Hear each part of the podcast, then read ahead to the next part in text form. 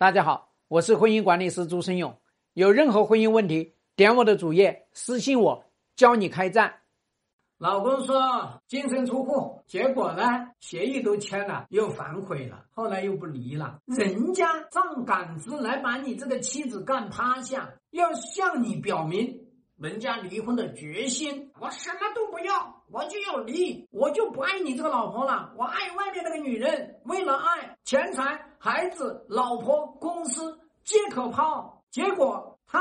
跟外面那个苍蝇在一块儿，他发现呢，他演出来的完美，结果一落到地上去，原来是一只绿头大苍蝇。所以我们说呢，老婆是永远都有缺点的。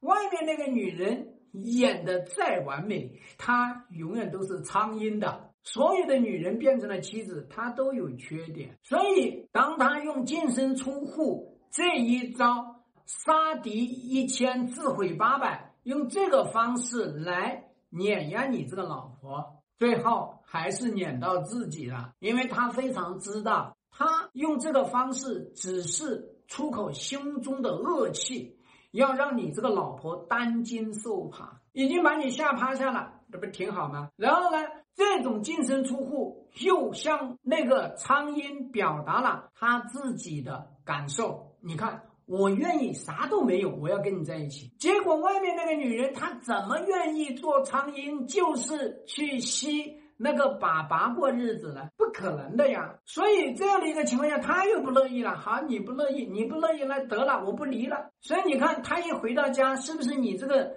妻子？又不得了，又把他当祖宗一样迎回来，就是这样的一个操作嘛。所以你要跟这个男人要去搞净身出户，你一定要把这个核心做好，那么他净身出户，他就会原形毕露。你跟他把婚内财产协议签好，你跟他把离婚协议签好，这两个东西一签，那我告诉你，他就是离婚。他也亏大了，他不离婚，你也掌握了主控权。外面那个女人，她就只能够干瞪眼。所以做妻子的，你得要跟朱老师来学学这些开战技术，别整天在那个地方呢听那些鬼心灵鸡汤，听那些鼓励女人这样漂亮，然后呢那样要放下，鼓励女人要往前看。看什么呀？我告诉你，我就鼓励你们这些女人要掌握手段，希望对你的婚姻有所帮助。